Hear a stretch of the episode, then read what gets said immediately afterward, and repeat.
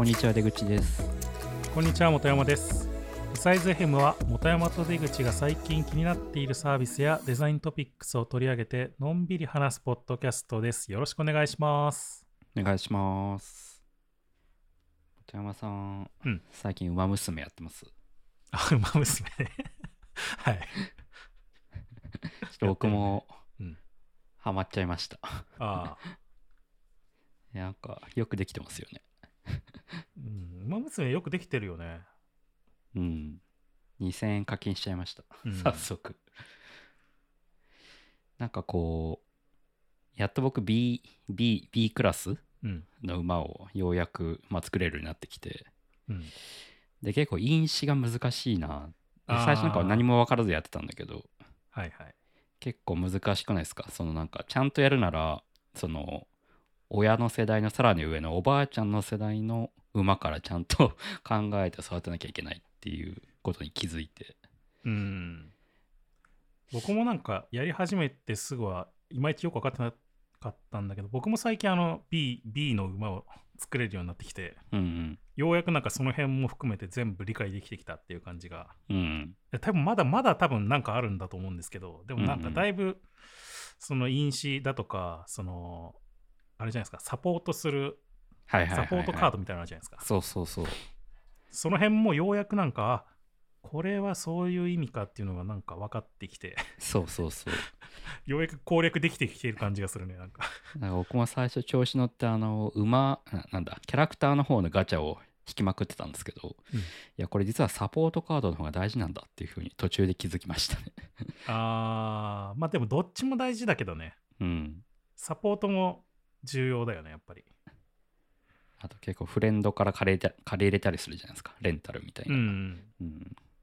だからちゃんとなんか強い友達とつながっとくのも大事なんだなっていうふうにはいはい。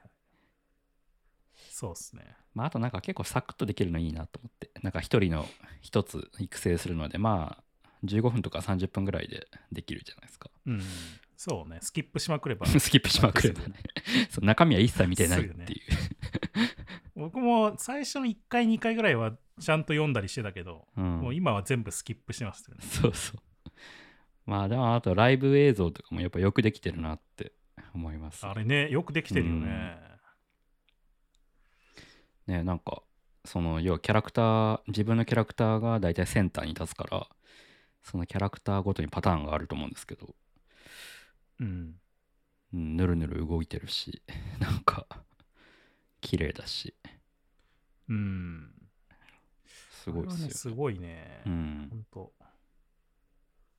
ていう最近は ここ数日は馬娘にはまってます 今ちょうどあのゴールデンウィークでキャンペーンやってんじゃないですか。キャンペーンああやってますねあれねあれで今ブーストできる時期じゃないですか。そうね毎日ログインして。やってますよ。いや。今はオグリキャップを育ててます。あ、そうなんだ。あーまあ僕も、うん。なんかね、もうちょっとね、長距離系の馬をね、頑張って育てたいんだけど、なかなかはいはいはい。うまくいかなくてね、ちょっとね、頑張ってんだけど、なんかね、中距離とかマイルあたりはね、B クラスが作れたんですよ。わかるやっぱあの中距離とかの逃げ馬は結構育成しやすいですよねああ、しやすいっすね。サイレント鈴鹿とか、あサイレンス鈴鹿うんか。サイレンス鈴鹿とかは割とやりやすくて、で、うまくはまるとかなり強い感じになりますね。そうそうそでもなんかあの、なんかスキルがあるじゃないですか。ううんうん、うん、スピードとか。はいはい。あの辺も最初いまいちよく分かってなくて、まあスピードとスタミあればなんとかなるやろみたいな感じでこう、やってたけど、意外と他のやつも重要だったりして。結構ねパワーが大事だったりとか。うん。スタミナがあとなんかあの、なんだっけ。なんか知識知識的なやつあるじゃないですか、はいはいはい。思い出せなくなっちゃった。勉強ね。そうそう勉強的な、うん。スキルポイントススキルポイントたまるやつね。あれもね実は重要ってことが最近気づいて。そうっすよね。これ何の意味があるんだろうなって調べたらあれが高くないとなんかこう出だしがダメになったりとか。スキルが発動しないんですよね。あそうそうスキルが発動しなかったりとかっていうのが、うん。だからスキルいっぱいつけてもなんかあれが低いと全然発動してくれなくて、ダメっていうそうそうそう。最近気づきました僕は。いやー。あとなんか結構あれ馬のせいあのキャラクターの性格がこう馬のその現実世界の馬のなんか歴史と 結構元にされてるみたいですね。なそうですねかなり馬好きな人が作ったって、なんか馬馬好きな人が言ってましたね。うん。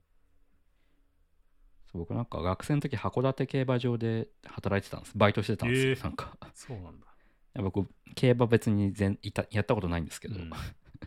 競馬場がなんか時給高かったんでうーん。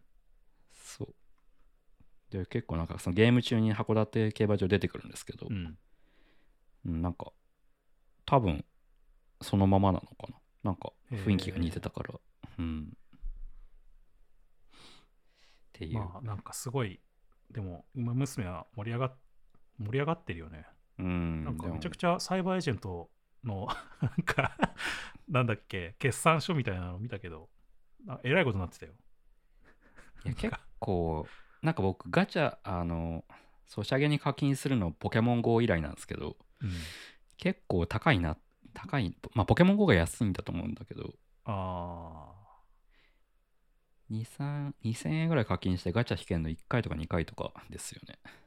ーうんうん。最近はそんなものなのかもしれないけど結構高いなって 思いました。うん。まあポケモン GO まあうんなそうね、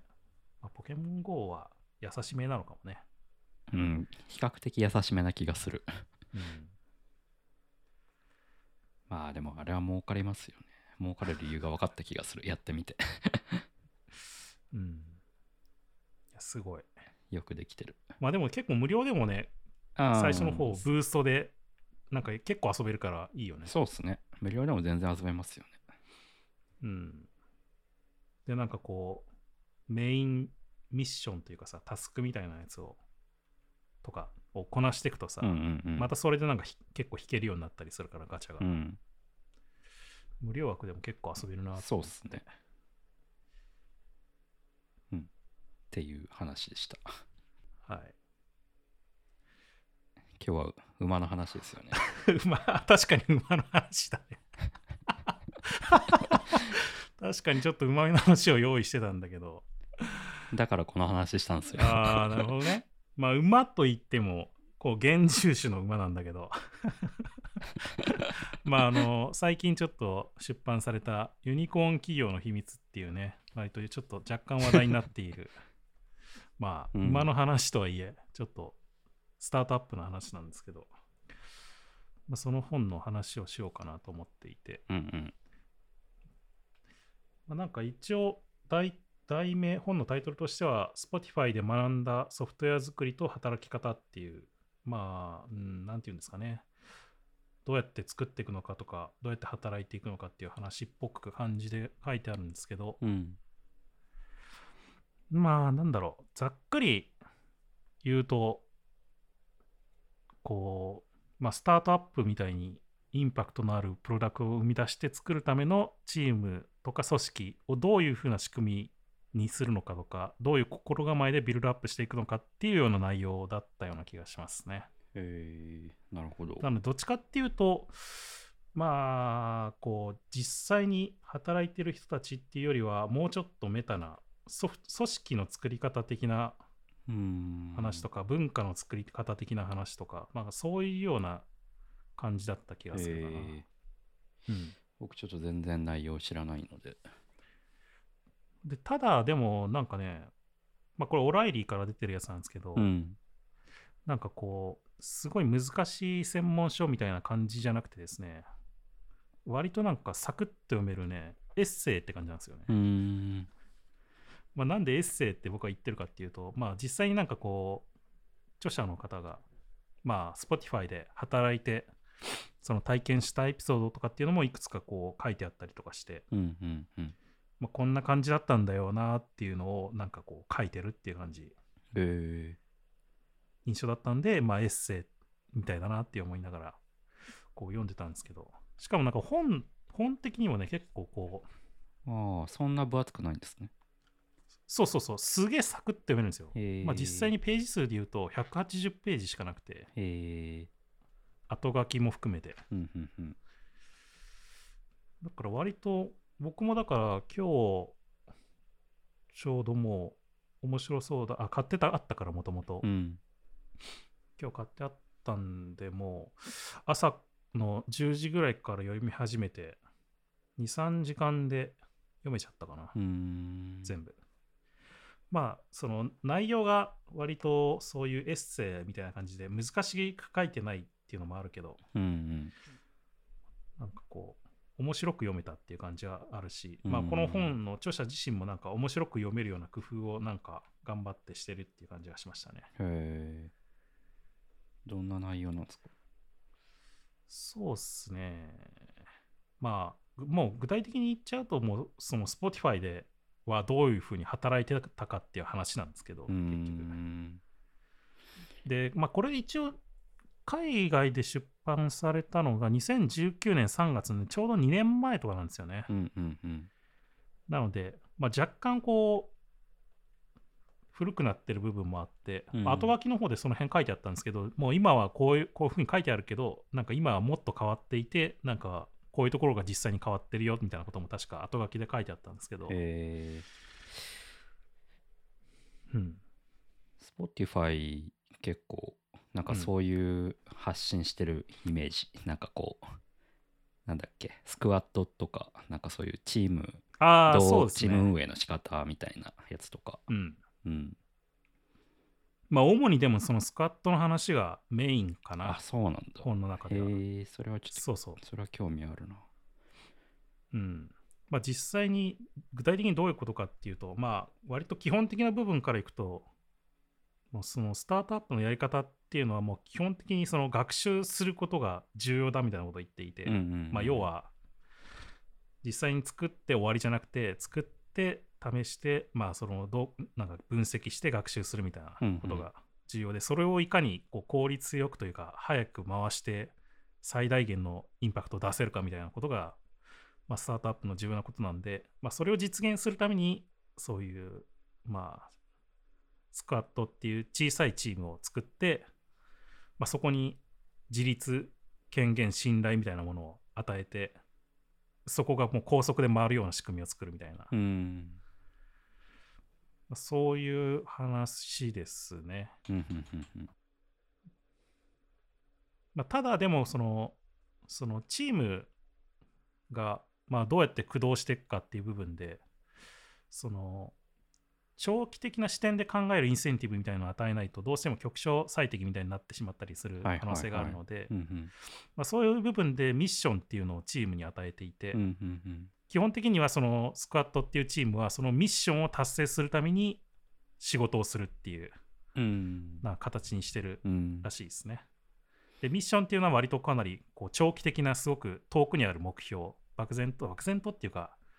まあ抽象、ある程度抽象的な目標だったりするんですけど、うんうん例えばなんか Spotify で言うと、朝の通勤のお供になるみたいな、こう、はいはいはいはい。すごい、まあこれでもかぜ多分会社レベルのミッションなんで、もうちょっと多分チームのミッションっていうのは砕けた、うん。もうちょっとなんか細かい流度のミッションになると思うんですけど、まあそれでも多分ある程度こう長期的な目線で考えざるを得ないミッションっていうのを立てるっていう感じでしたね。うんで、そのミッションに向かってどうやってやるかは各そのスクワットっていうチームにこう任せ全部を任せられるみたいな、うんうっんうんうん。ていうような形で進めるっていうなんか手法というか組織体系になっていて、あれですよね。Spotify モデルっていうなんかそういうやつですよね。なんかトライブとか、はいはいはい。スクワットとかチャプターとかそういう単位で、なんていうか組織組織のなんだデザインというかチームをどういう単位でこう分けたらいいかとかなんかそういう手法、うん手法みたいなのを結構公開してるんですよね Spotify が。そうですね。割とその辺もこ確か公開してた気がするけど、もうまさにその話って感じでしたね、ん。この本自体は。まあだからなんかこう、スクワットのチームがもう最大限発揮できることが、なんかこう、重要であって、うん。もう Spotify はなんかスクワットこそがクリエイティビティの源泉だみたいなこと言ってえ もうだからそのスクワットのっていう言われるまあ開発チームメンバーっていうのはもうひたすらそのミッションに対するコミットだけをして他の他のメンバーっていうとあるかもしれないですけどまあそのいわゆる経営陣だとか、まあ、もうちょっとスクワットをサポートするメンバーとかとっていうのもいるんだけど、ーうん。まあ、そういう人たちはもうひたすらスクワットが最大限力を発揮できることになんかこう時間をめちゃくちゃ使うみたいな。えサポートに徹するみたいな、ーうんうん。なんかそういう考え方になってるってことらしいですね。まあ、さっきでもいその出口君も言ってくれたけどそのスクワットっていうのは最小単位でそれをもうちょっとなんかこうまとめたりとか、うん。なんていうんだろうな、横断的にした分類というか、グループとして、さっき言ったトライブとかチャプターとかギルドっていうのがあるんだけど、うんうんこれも、まあ、トライブとかチャプターっていうのは、よくある感じっちゃよくある感じなんですけど、まあ、トライブっていうのは、そのスクワットっていうの中でも同じようなミッションに取り組んでいるスクワットのまとまりですね。うんなので、まあ、よくあるっちゃよくあるかなっていう感じで。で、チャプターもまあよくある感じで、その同じトライブ内の専門性を持つメンバーの集まりなんで、まあエンジニアとかデザイナーとか、そのスカトライブ内での同じ、まあ横、横のつながりみたいな感じですよね。うんうんで、まあその2つによって、まあ、こう、2つによってっていうか、まあスクワットはだから、こう何をっていう、何をやるのかっていうことにフォーカスして、チャプターはどうやってっていうのをなんかこう手助けするっていうようなうんグループの、なんかこう、組織構造になってるっていううんうんうん。感じですね。で、面白かったのは、そのギルドっていうのがあってですね、うん。ギルドっていうのは、なんかこう、組織を横断して形成される専門分野についてのグループって書いてあったんですけど、うん。なんかそれだけ聞くとあんまりチャプターと変わんないというか、なんかチャプターよりもっとでかいだけっていう感じがするかなって思うんですけど、うんこのなんか位置づけとしてはサークル的な、うん。大学のサークル的な位置づはいけはいはい。らしいですね。うん。誰でも入れるし、リーダーはいないし、で、こう基本的には学びと成長の機会を与えるものだっていう。なんか会社内の部活みたいなもんなんもんなんですかね。あ、そうそうそうそう、そんな感じはいはいはい。ですよね。なんか、うんもっとデザイン良くしていこうぜグループみたいな。はいはいそういう感じ。のノリですよね。なんか iOS 勉強していこう。うんうんとかさ、うんなんかそういう感じのノリなのかなっていう。この本読んでみようグループみたいな。うん、まあちょっとそこまでいくとだいぶちょっと細かい話になっちゃうのかもしれないけど、うん。まあだから別にだからエンジニアだからデザインのギルドに入れないっていうことはなくて、うんうんうん。全然誰でも入っていいし、むしろ入ってくれ、どんどん入ってくれっていうようなスタンス。で、まあそれはどっちかっていうと、その会社のため、会社のため、まあ長期的には会社のためなんだけど、うん。逆にチャプターはなんかわかんないけど UI デザインチャプターみたいなそそういう感じなのかな？だからチャプターは、そのどっちかっていうと、まあデザイン、多分もう、最最低限だったら多分デザイナー、もうエンジニア何人、QA はいはいはい。プロダクトマネージャーっていうのが、まあその、なんだろう、スクワットの最小単位のフルスタックチームだから、うん。まあ、そこの中での横のつながりで、そのまあ、いわゆる技術的な問題についてどうするのかとか、まあ、そのトライブっていうのは似たようなミッションに取り組んでるんで、まあ、似たような箇所をやってる可能性がすごく高いんですよね。うん。だからその時になんかこう同じような問題にまあこう関わる可能性があるわけじゃないですか。うんうんうん。やっていて。だからその時にうん。まあその相談できる専門家グループみたいなのを用意しておくっていうか、まあ、そこに所属しておくっていうようなものですね、チャプターっていうのは。そうか。だからなんかこう iOS 開発者のチャプターがあってなんかこう iOS のコードベースをこうどうしていこうかみたいなのを相談するグループとかなのかな確かうん、まあでもそれがなんかトライブっていう単位なので、まあ、そのトライブっていう単位がどういうふうに作られるかによると思うんですけど、ああそうね。なるほどね。そうそうそう。iOS アプリっていうトライブにならない可能性あるんですよね。そうか。だからエンジニアがこうなんだろうな。機能とか何かに属してる場合とあるいはエンジニアがこう一箇所に集まってる場合うん。でまた変わってきそうですね。なんていうかうん。まあだから多分トライブによって変わるんじゃないかな、結構。うん。どういう設計にするのかっていう。まあそうっすよね。開発者が全員同じ部にいる場合もあれば、各事業部付けになってる場合もあるみたいな、なんかそういう違いなのかまあでもなんか、基本的にその組織として、スクワットもそうなんですけど、な。うん。できるだけその、なんだろう、各チームとか、まあ、トライブも含めて、できるだけその分離できるような状態にしておく。要は、並行して作業をしても問題ないような状態にするっていうのが、あまあ、できる、ね。まあ、目指してる姿らしいんですよね。うん。まあ、だからなんかこう、実際にプロダクトのアーキテクチャとしても、できるだけ分離できるような状態にしておくというか、なるほど、なるほど。まあ、それが実際目指してる姿で、まあ実際にそういうふうにしていっているところはあったらしいんですけど、Spotify はうん。過去に。まあ、そうすることによって各スクワットがなんかこう、お伺いを立てなくてもいいというか、はいはいはいはい。うんうんうん。そういうことせずにもう自分たちがやろうと思ったことをもう決断して実行していけるようにしていくみたいな。で、トライブ自体も、そのトライブっていういくつかそういうまとまりがあって、それも他のトライブとできるだけ分離して動けるようにするっていうような組織にするって書いてあったから、うん。まあでもそういう意味では、まあ iOS み、iOS アプリみたいなまとまりになったりするのかな、トライブ自体は。うんうん。まあなんかその辺は具体的には書いてなかったんですけど、なのでまあまあそもちろんね、それは各会社によってもどうしていくのかっていうのは変わっていくので、まあそれに合わせて考えてやっていかなきゃいけないと思うんだけうん。今は分かんないけど、クックパッドのグローバルチームが昔、この Spotify モデルをで、なんかこう、チームを編成してましたね。ど。そうなんだ。あれ、本山さんがいた時違うのかな？なんかその、うーん。僕がいた時は割と、割とまだなんかこう、小さかったのでチームとして、ああ、そっかそっかか。みんなでやるみたいな感じだったからまだそっ。かそっか。多分その 後、そう UK 支社が、あ UK 本社ができた後ぐらいから、こう、スクワットって単位で分かれてたりしましたね。うーん。まあ僕は最近だからもう一人でやってるから、あんまりこういう組織でっていうの自体に関わることないし、その、うん大体スタートアップの手伝いとかすることが多いことも、うんまあ、まあ仕事的に多いので、うん。なので、そういうスクワットを作ってみたいなとこまでなかなかいかなかったりとか、もうそもそも少ないみたいな。そう。僕も実は会社でちょっと Spotify モデル試したことがあったんですよ。昔。うんい2年、1年ぐらい前に。うん。うん。なんだけど、その時の感想としては結構こう、スクワットの、各スクワットのリーダーになる人たちうん。のなんかこう、連動、連動がすごい求められるというか、なんかどうしてもやっぱ部分最適になっちゃうっていうのがあって、なんだけど、そこの統率をうまく取る仕組みっていうのは Spotify モデルにはないみたいなんですよね。だからそこは、そこだけなんかすごい人も、なんだろうな、その、あんま仕組みとして担保しきれてないというか。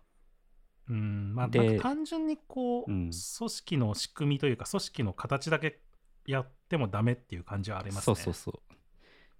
で、なんかまあ結局やめたんですけど、なんかその後に2020、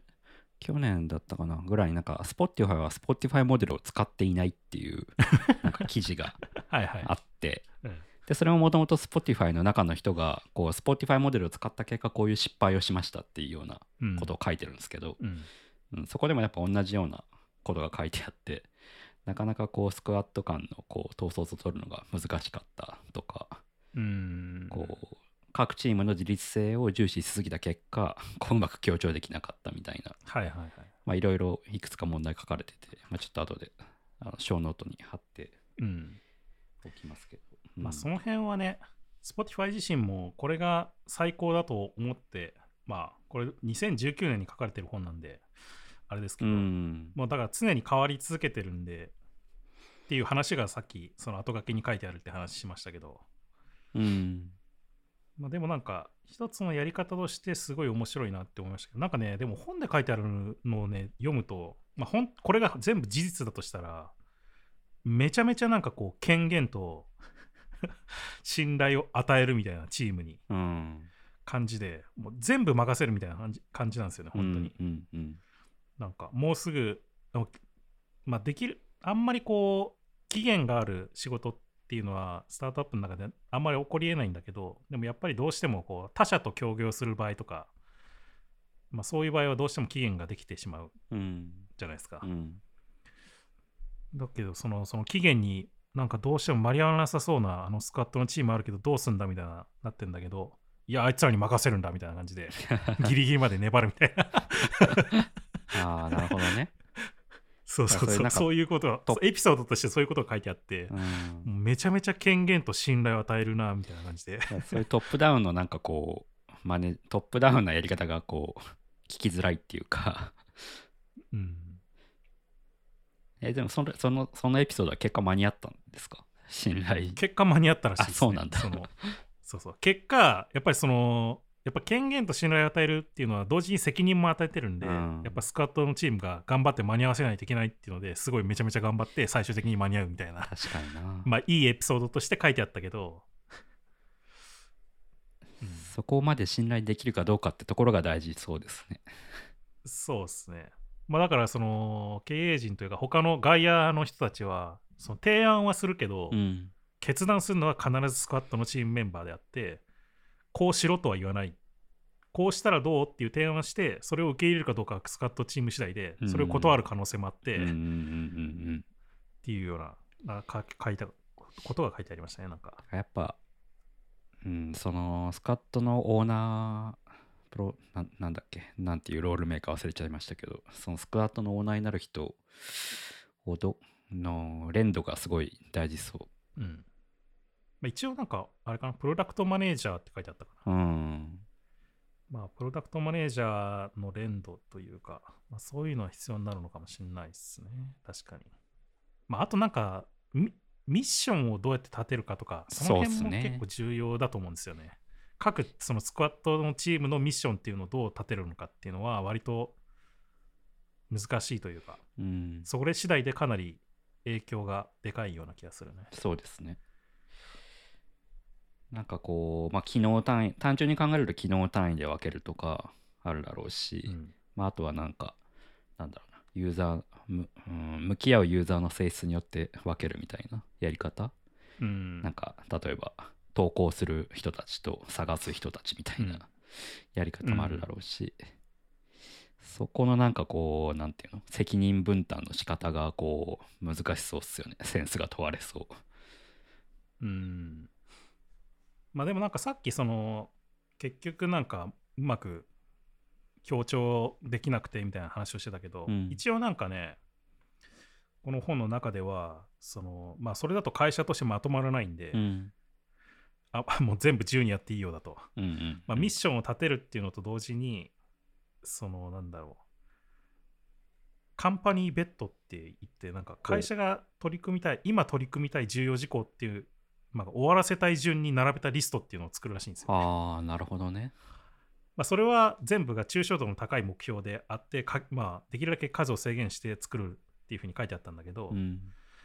スクワットのカンパあスクワットのチーム自体はそのカンパニーベッドと自分たちのミッションっていうのを照らし合わせて、まあ、それに合ったプロダクトの改善を考えるしだけどまあそれが自分たちのミッションとカンパニーベッドがどうしても合わなかったら別に必ずしもカンパニーベッドに沿った取り組みをしなくてもいいみたいな、うん。なんかそういうものを作るらしいですね。なるほど。まあだから、まあもうだいぶ昔だと思うけど、その Spotify がデスクトップしかやってなかった場合時は、こうモバイルの転換をちょっとやんないとまずいぞっていう風になって、うん。その時はモバイルを重要視するみたいな、こう、カンパニーベッドをして、うん。各スカットのチームはそれに合った、こう、施策を考えていくみたいな。なるほど自分とねミッションと照らし合わせて、まあそういうようなものモバイル。をなんか作るらしいです。モバイルやってくからお前らのチームはモバイルややってくれじゃなくて そこはあくまで会社としてはこうしたいからここに合わせて考えてくれっていうような主導権はチームに渡してるんですね。そうそうそうそうそう。全部考えるのはチームのメンバーっていう、うん。やりたいなんかことだけ、方向性だけ伝えるみたいな感じですよね。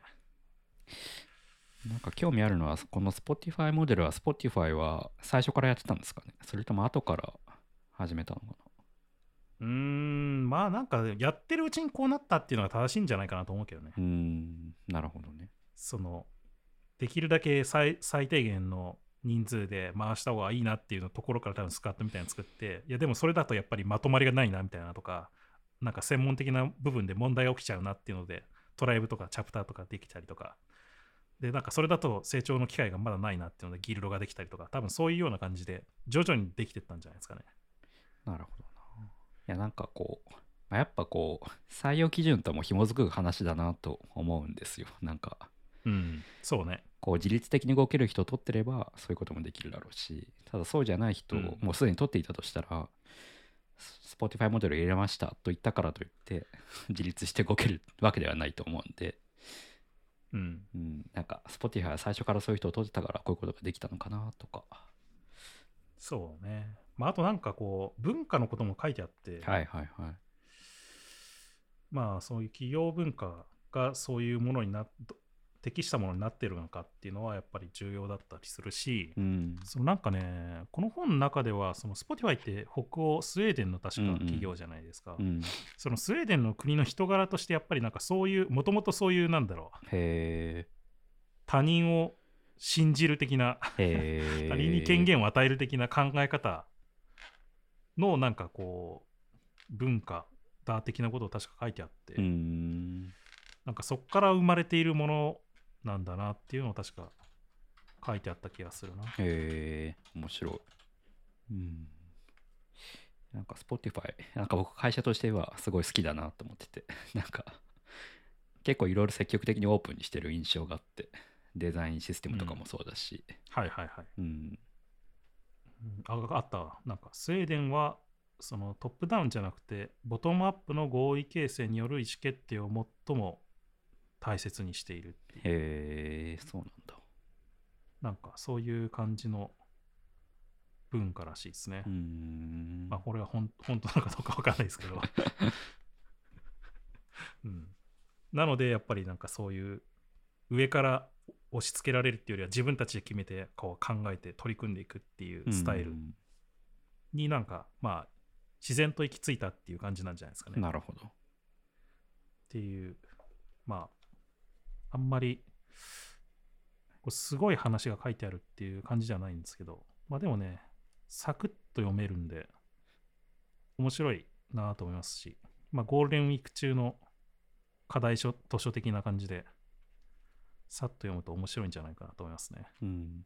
まさかユニコーン企業の秘密ってタイトルからそういう内容とは全然想像できなかったんで そう、これね、ユニコーン企業の秘密っていうのはなんかね、まあ、若干こう、なんだろうね、売りタイトル的な、釣りタイトル的な感じですよね。まあ実際に、うん、まあでも、まあでも一応なんか、こう、ユニコーン企業というか、テック企業とエンタープライズ企業、従来型企業っていうのをこう比較して書くっていうような感じで書いてあるんで、